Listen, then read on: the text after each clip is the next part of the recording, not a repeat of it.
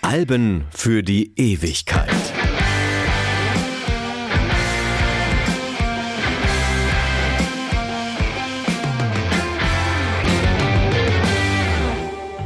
Hallo, ich bin Stefan Kleiber und die Geschichte von Nirvanas Nevermind ist einzigartig in der Musikszene und doch wiederholt sich in ihr einiges, das vorher schon so oft passiert ist und gelegentlich immer noch passiert. Ja, das hört sich an wie ein Widerspruch, es ist auch einer, aber auf Widersprüche stößt man ohnehin ständig, wenn man sich mit Nirvana beschäftigt und mit der Frage, wie eine unscheinbare Band aus Aberdeen im US-Bundesstaat Washington die Poplandschaft für immer verändern konnte. Über Genregrenzen Grenzen hinweg über ihr eigenes Ende und über den Suizid ihres Frontmannes Kurt Cobain hinaus. Und vor allem, wie es der Band gelang, zum Mythos zu werden, obwohl sie genau das niemals sein wollte.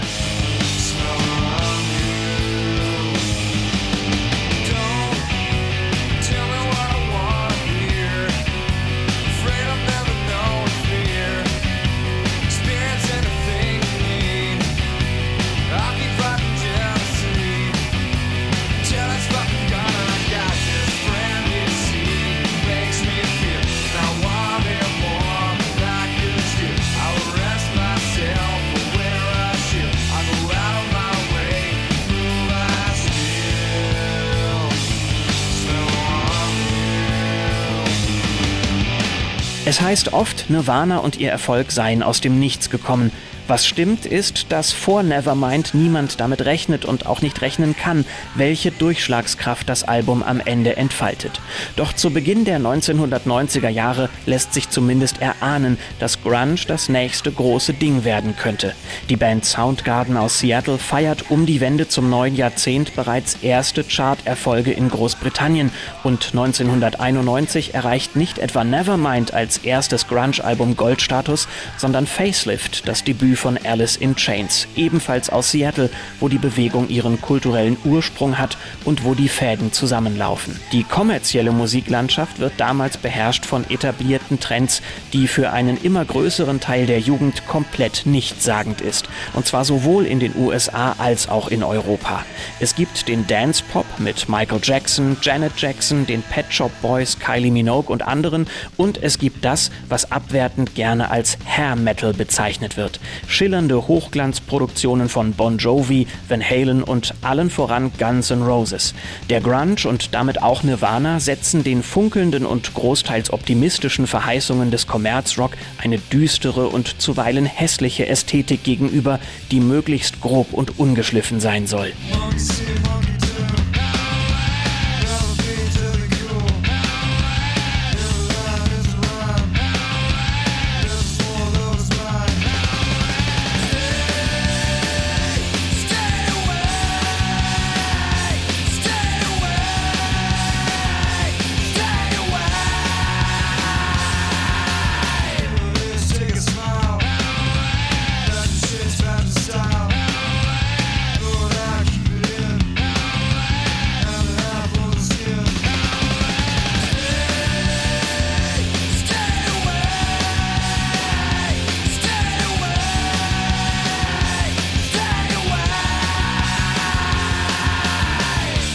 Was die junge Generation an der Popmusik stört, ist weniger, wie sie klingt, als vielmehr, wofür sie steht. Konservative Werte, verpackt in probate Kunst mit einem einträglichen Platz an der Chartspitze.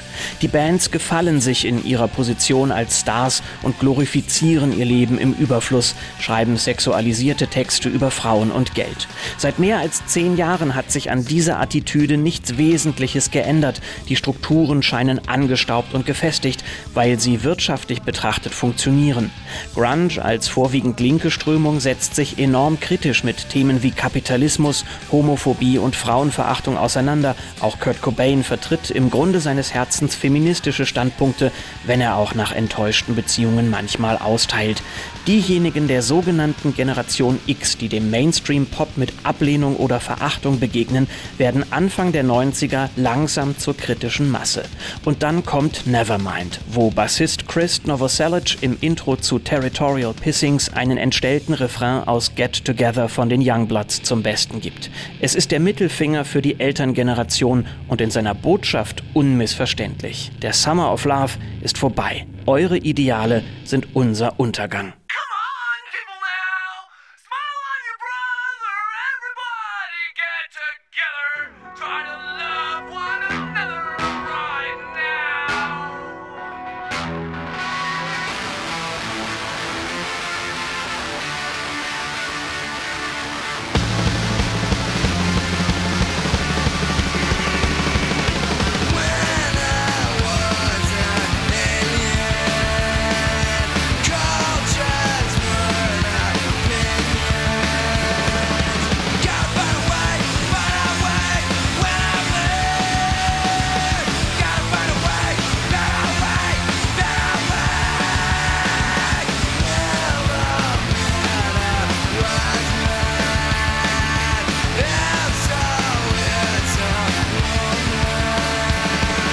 Nirvana spielen in diesem Generationenkonflikt ein doppeltes Spiel, weil sie im Grunde genommen auch Ohrfeigen an die Grunge-Szene verteilen, wenngleich sie milder ausfallen als jene, mit denen sie sich gegen die alten Strukturen wehren.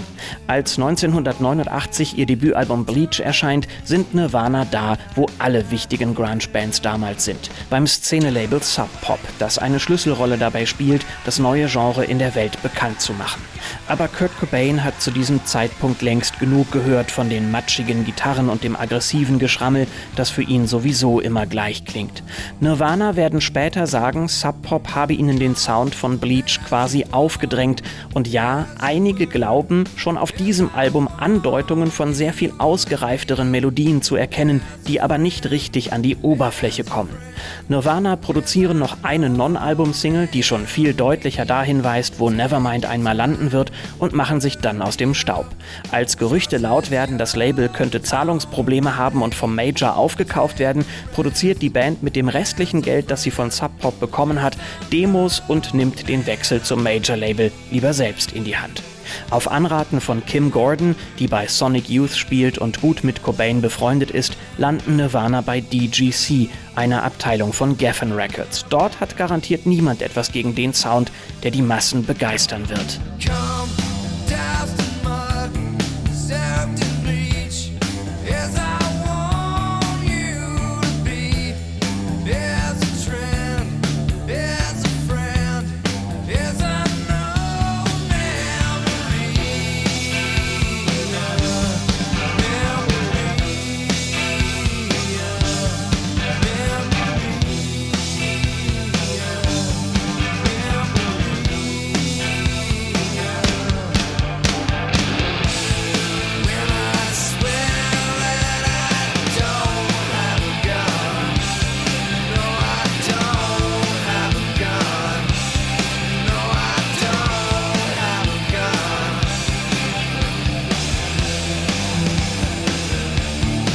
Es sind also wieder einmal die abgeschliffenen Ecken und Kanten, die aus einer Musikrichtung, von vielen im Ursprung als unhörbar empfunden, eine Erfolgsgeschichte machen.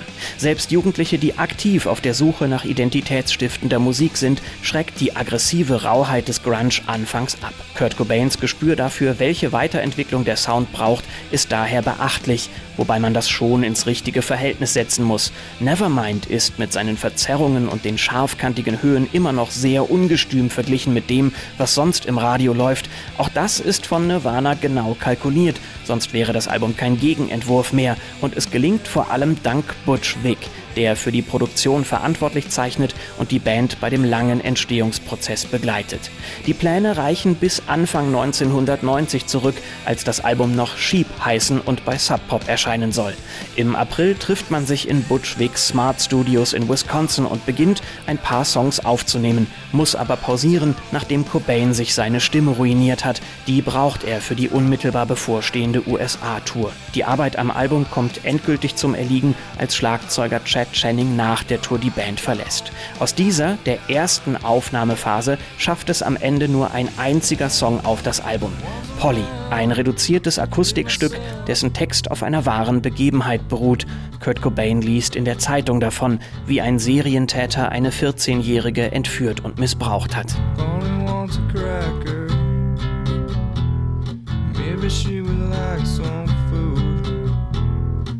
asked me to She's very nice for a few. Isn't me? Haven't seen. Let me clap dirty wings. Let me take a ride. Cut yourself. Want some help? Please myself. Got some rope.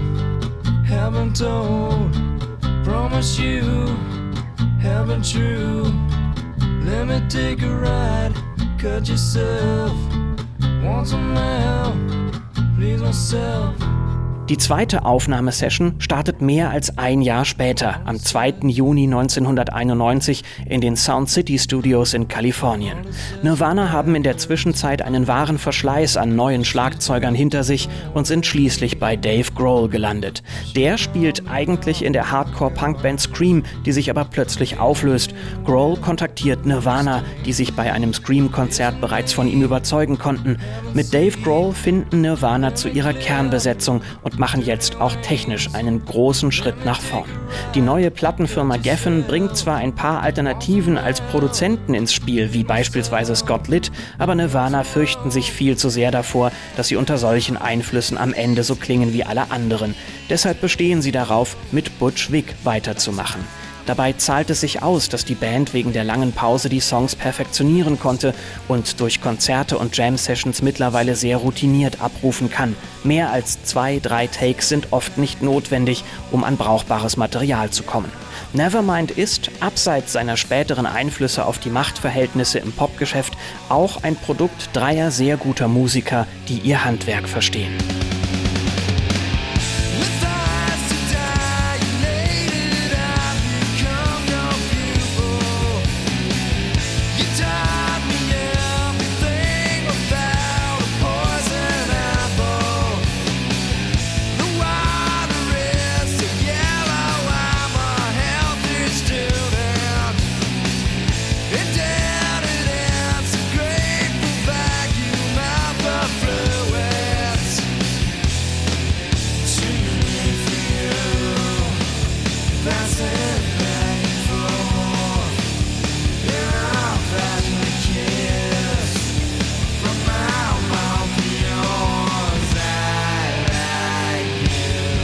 Trotzdem ist die Arbeit an der Platte alles andere als leicht. Kurt Cobain kämpft seit Jahren mit qualvollen Magenschmerzen, für die seine Ärzte keine Ursache finden und sie deshalb auch nicht behandeln können. Er spritzt Heroin, um die Schmerzen zu betäuben. Vielleicht macht die Droge es aber auch schlimmer. Ursache und Wirkung verschwimmen in der Abhängigkeit und im immer experimenteller werdenden Mix aus Substanzen. Im Studio ist Cobain oft erschöpft, weil ihm der Gesang alles abverlangt.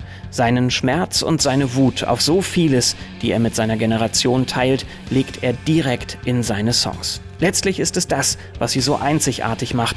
Cobain weiß das und glaubt, es kontrollieren zu können. Butch Vig weiß es auch und will es kreativ nutzen, indem er den Gesang mehrfach aufnimmt und später übereinanderlegen will. Da Cobain sich weigert, läuft das Band bei Gesangsproben oft heimlich mit, um möglichst viel Material zu sammeln. Bei den Aufnahmen zu In Bloom lässt sich der Sänger tatsächlich überzeugen. Vig erklärt ihm, John Lennon habe das schließlich auch so gemacht. Der Inhalt von In Bloom ist kryptisch und vielschichtig, enthält aber Elemente einer Beobachtung, die Nirvana mit steigender Popularität schon an diesem Punkt immer häufiger machen. Unter ihr Publikum mischen sich Fans aus gesellschaftlichen Reihen, die die Band eigentlich verabscheut. Mehr und mehr hält Grunge Einzug ins sogenannte Establishment, ein Effekt, der sich explosionsartig verstärken wird, als Nevermind der Durchbruch gelingt.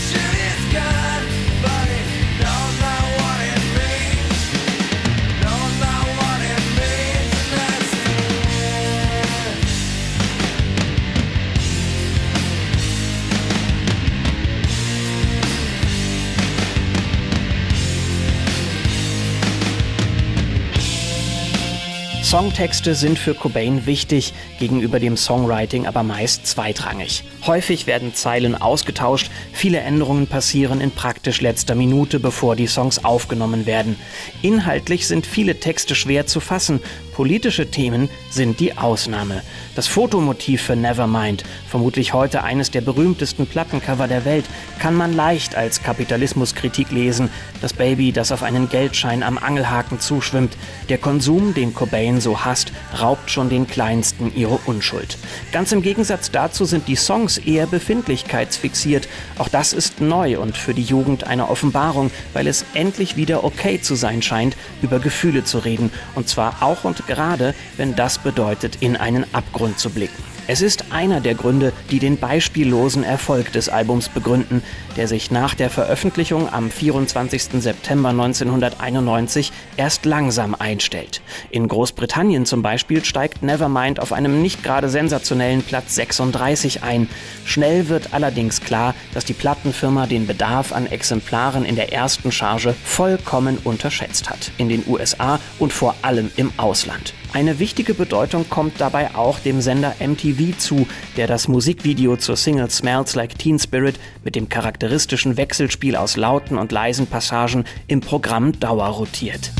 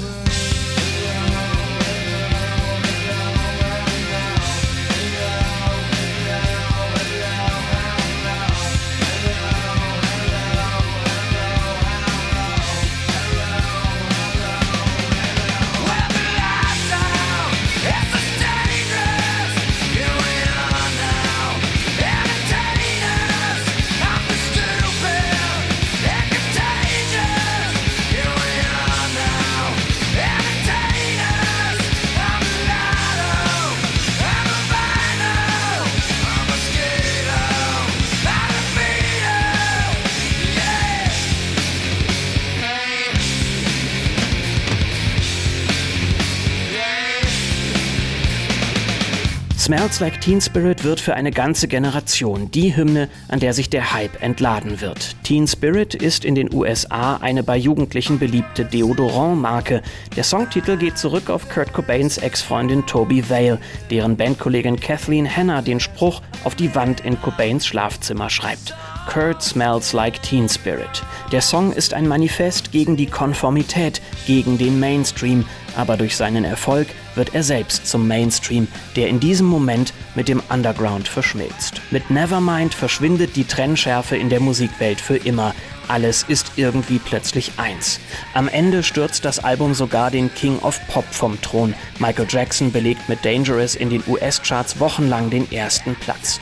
Die Labels nehmen eilig alle möglichen Grunge-Bands unter Vertrag und hoffen, auch ein Stück vom Kuchen abzubekommen. Noch 25 Jahre später wird Nirvanas Einfluss auf die Musiklandschaft unverkennbar sein.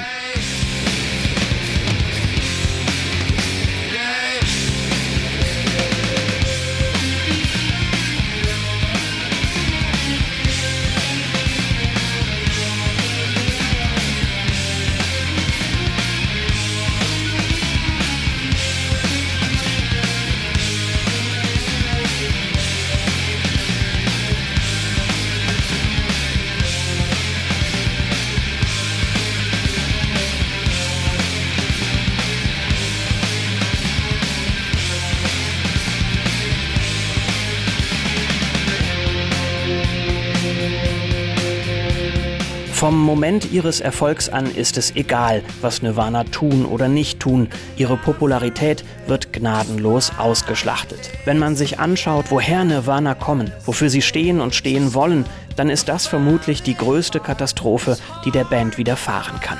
Plötzlich ist sie überall, und zwar nicht im übertragenden Sinn. Ihre Musik, ihr Kleidungsstil, ihre kulturellen Codes werden zum Produkt, das man vermarkten kann. Man mag die Frage stellen, warum Nirvana überhaupt den Vertrag beim Major Label unterzeichnet haben, wo sie doch hätten wissen müssen, dass es so kommen kann.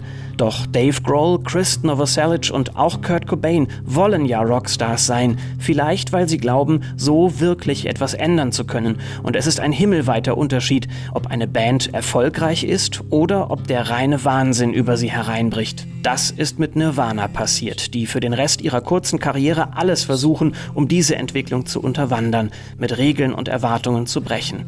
Am Ende aber müssen sie zusehen, wie ihr Werk von dem System aufgezehrt wird, gegen das sie sich zur Wehr setzen wollen. Die Revolution frisst ihre Kinder. Nirvanas Ideale werden nicht einfach verraten, weil sie das Werk, das alles das erst möglich macht, selbst in die Welt gesetzt haben, fühlen sie sich als Teil des Verrats.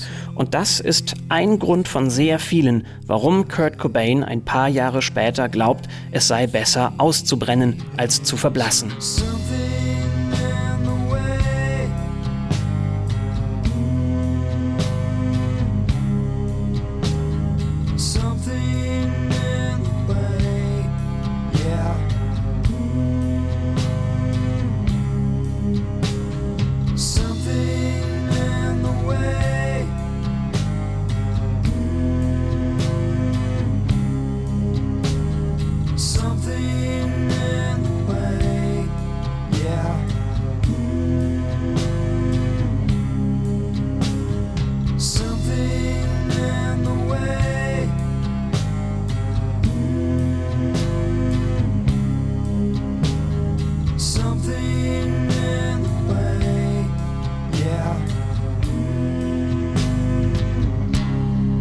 Der Mythos Nirvana ist zu groß, um ihn in Gänze zu fassen. Das hat aber auch damit zu tun, dass die Band heute nicht mehr die ist, die sie einmal war. Alle Versuche, den Hype zu erklären, die unzähligen Dokumentationen, die intimen Einblicke in Kurt Cobains Leben haben auch unsere Sicht auf die Band selbst verändert. Die vielen Details, die das Phänomen Nirvana heute so unübersichtlich machen, waren damals, als der Erfolg sie übermannte, noch gar nicht bekannt. Es kann erhellend sein, sich das ab und zu in Erinnerung zu rufen und das Album Nevermind einfach nur für sich stehen zu lassen.